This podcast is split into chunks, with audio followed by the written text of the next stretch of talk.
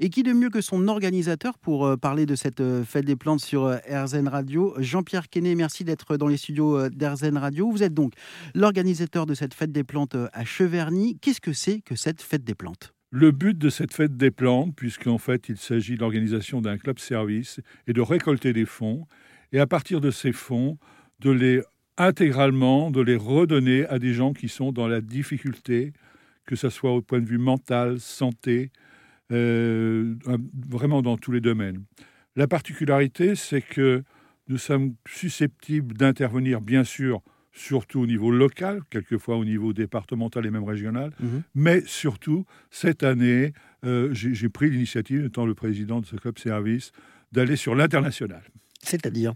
Cette année, on a l'intention d'intervenir avec un club du Maroc pour trois choses, enfin surtout deux choses très importantes.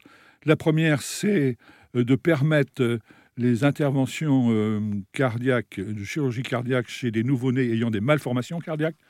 Ceci se fera directement au Maroc et non eh ben pas en France, sauf s'il y avait des difficultés particulières et des cas un peu exceptionnels. Vous avez anticipé ma question. Voilà. La deuxième chose qui nous paraît intéressante, c'est aussi peut-être d'intervenir pour aider des gens qui ont des maladies dites neuromusculaires, maladies de Charcot, etc., euh, et, d'aider en apportant euh, tout ce qui peut être euh, matériel de compensation. Enfin, on peut faire très d'autres choses. Ça peut aller aussi jusqu'au au fauteuil roulant électronique.